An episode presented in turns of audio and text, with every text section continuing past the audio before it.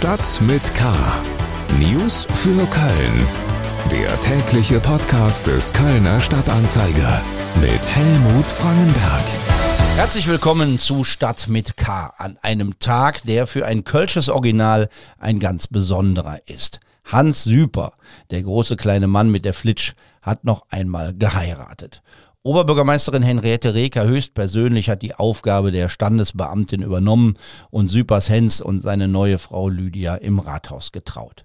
Heiraten ist immer ein schwerer Gang, hat Hans Süper anschließend zu Protokoll gegeben. Er muss es wissen, immerhin ist das das vierte Eheversprechen im turbulenten Leben des Kölschen Superstars und großen Clowns. Mir gratuliere von Hetze Levenhens. Und das sind unsere weiteren Themen am 23. Dezember. Sorge wegen hoher Energiepreise. Wer nicht zahlt, muss im Kalten und Dunklen sitzen. Demo für den Klimaschutz. Fridays for Future verlangt einen Sonderfonds mit 100 Milliarden Euro. Eine ganze Kathedrale für 27 Euro. Der Kölner Dom ist ein Schnäppchen, aber trotzdem unverkäuflich. Schlagzeilen. Die Autobahn 3 ist seit Donnerstagabend voll gesperrt. Aus einem Lastwagen entweicht Salzsäure. Offenbar war eine Schweißnaht undicht. Der Lastwagen muss mit Spezialgerät entladen werden, während die giftige Flüssigkeit aus dem Tank ausläuft. Mit Barrieren wird verhindert, dass die Säure im Boden versickern kann. Sie wird mit Wassernebel vermischt, damit sich keine gefährlichen Dämpfe entwickeln können. Feuerwehr und Polizei rechnen damit, dass sie bis zur vollständigen Bergung des Lastwagens auf der A3 24 Stunden im Einsatz gewesen sein werden. Im Skandal um veruntreute Gelder im Förderverein des Theaters Der Keller ist der Kölner FDP-Politiker Ulrich Wackerhagen mit einer milden Strafe davongekommen. Wegen Untreue in 122 Fällen hat das Amtsgericht einen Strafbefehl über neun Monate mit Bewährung erlassen. Wackerhagen hatte als ehemaliger Vorsitzender des Trägervereins des Kellertheaters Geld einer Spenderin für private Zwecke veruntreut.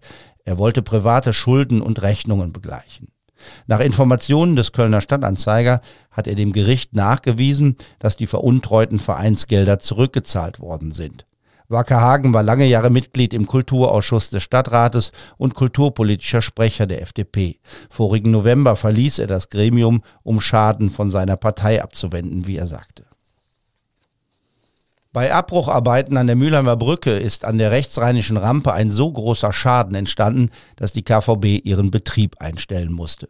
Bei den laufenden Bauarbeiten sei versehentlich ein Teil einer Unterstützungskonstruktion entfernt worden, schreibt die Stadt. Mit einer provisorischen Lösung konnte die Rampe abgestützt werden. Die Statik muss geprüft werden. Noch ist unklar, wann die Brücke wieder für die Stadtbahnen freigegeben werden kann.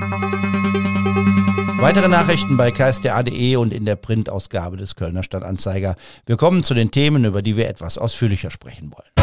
Wirtschaft. Die Energiepreise steigen drastisch, die Entlastungen, die beschlossen und angekündigt wurden, werden die Preissteigerungen nicht ausgleichen können. Wer wenig verdient, wird es also schwer haben, das ist klar. Was passiert, wenn man Strom und Gas nicht mehr bezahlen kann? Bislang galt beim Kölner Energieversorger Rheinenergie die Vorgabe, dass bereits bei einem Rückstand von 150 Euro Strom und Gas gesperrt werden. Zugeschaltet ist jetzt meine Kollegin Corinna Schulz aus der Wirtschaftsredaktion des Kölner Stadtanzeiger. Corinna, 150 Euro Schulden, das ist nicht viel. Wie reagiert denn die Rheinenergie auf die aktuellen Entwicklungen? Aufgrund der angespannten Lage äh, hat sich die Rheinenergie entschieden, die Grenze für einen Rückstand von, äh, wie gesagt, bislang 150 Euro auf 500 Euro anzuheben. Und äh, diese Regelung gibt, gilt halt ab dem 1. Oktober. Ähm, darüber hinaus hat die Rheinenergie äh, entschieden, einen Härtefallfonds zu gründen ähm, in Höhe von einer Million Euro, um den Menschen zu helfen, denen jetzt in den kommenden äh, Monaten eine Sperrung droht und das Ganze gilt als Überbrückung äh, nach Aussagen der Rheinenergie, bis die Hilfen aus dem ähm, dritten Entlastungspaket greifen. Wie kommt man an das Geld aus diesem Fonds? Kann da jeder Geld beantragen? Nein, es gelten strenge Regeln. Also zum einen müssen äh, Kunden im Gebiet der Grundversorgung der Rheinenergie sein. Und zum zweiten dürfen sie keine staatlichen Transferleistungen beziehen.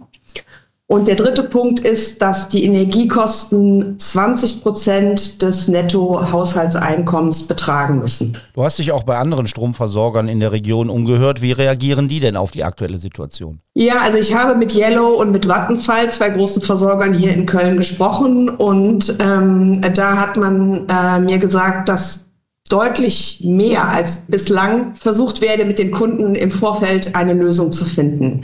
Also etwa durch eine Ratenzahlung oder eine Angleichung der Abschläge.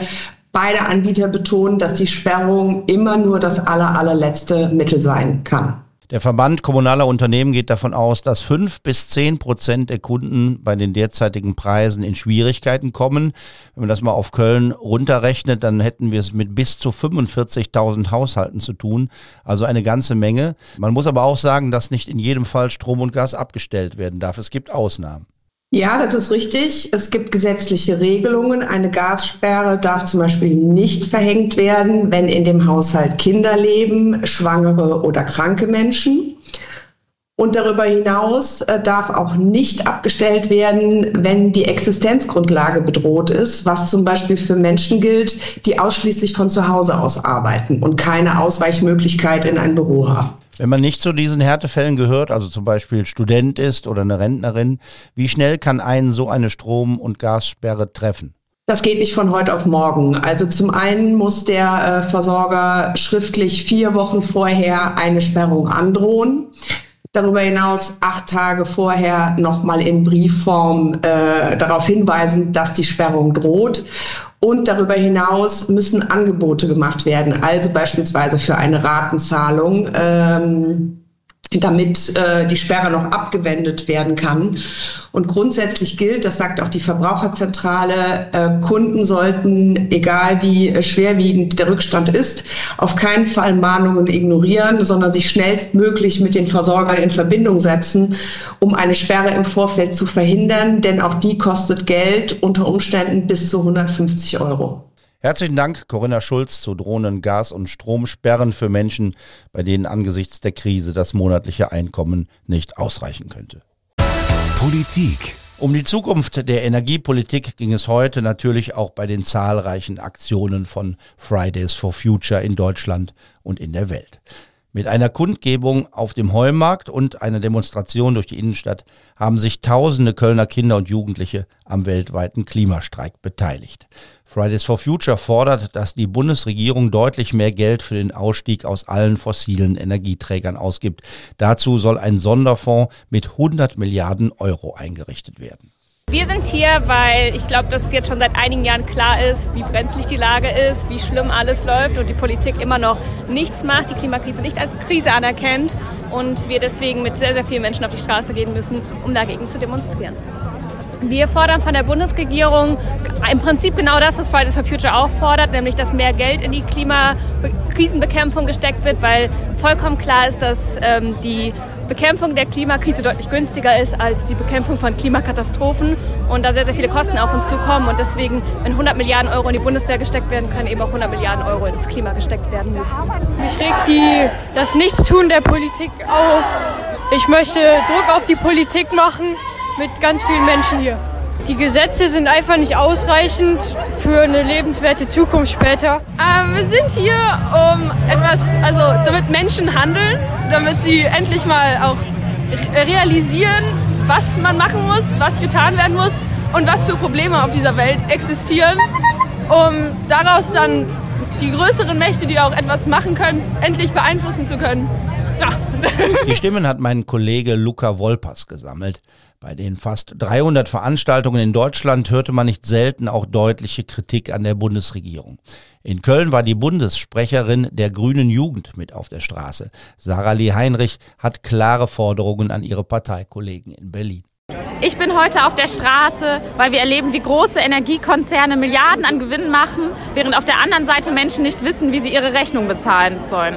Klima und Soziales gehört zusammen und deswegen finde ich es richtig, heute auf der Straße zu sein. Ich fordere von der Bundesregierung, dass sie endlich die Menschen und nicht die Profite von Konzernen in den Mittelpunkt stellt. Das heißt für mich, Übergewinne abschöpfen, Energiekonzerne in die öffentliche Hand nehmen und Menschen für den Herbst und Winter endlich richtig absichern. Stadtgeschichte Im September 1322 ist der gotische Chor des Kölner Doms geweiht worden, inklusive des Altars, an dem nun seit 700 Jahren die Messe gefeiert wird. Das Jubiläum wird gefeiert mit vielen Aktionen und mit einer ganz besonderen reiht sich nun der Kölner Stadtanzeiger mit seiner Samstagsausgabe ein. In vielen Artikeln geht es um Themen rund um den Kölner Dom. Eine Frage, der wir da mal nachgehen, ist, was ist es eigentlich wert, unser Wahrzeichen? Wenn man in den Finanzbericht des Erzbistums schaut, erlebt man eine Überraschung. Denn da steht als Wert des Kölner Doms nicht mehr als schlappe 27 Euro. 300.000 Tonnen Steine und viel Kunst für nur 27 Euro. Das ist ein echtes Schnäppchen. Allerdings, der Dom ist unverkäuflich. Insofern ist der Wert nur ein symbolischer. Keiner hat einen Besitzanspruch, auch die Kirche nicht, und deshalb kann den Dom auch keiner verkaufen. Der Dom gehört sich selbst. Wie berechnet man also den Wert des Doms? Mehr dazu von Annika Joost aus der Lokalredaktion des Kölner Stadtanzeiger.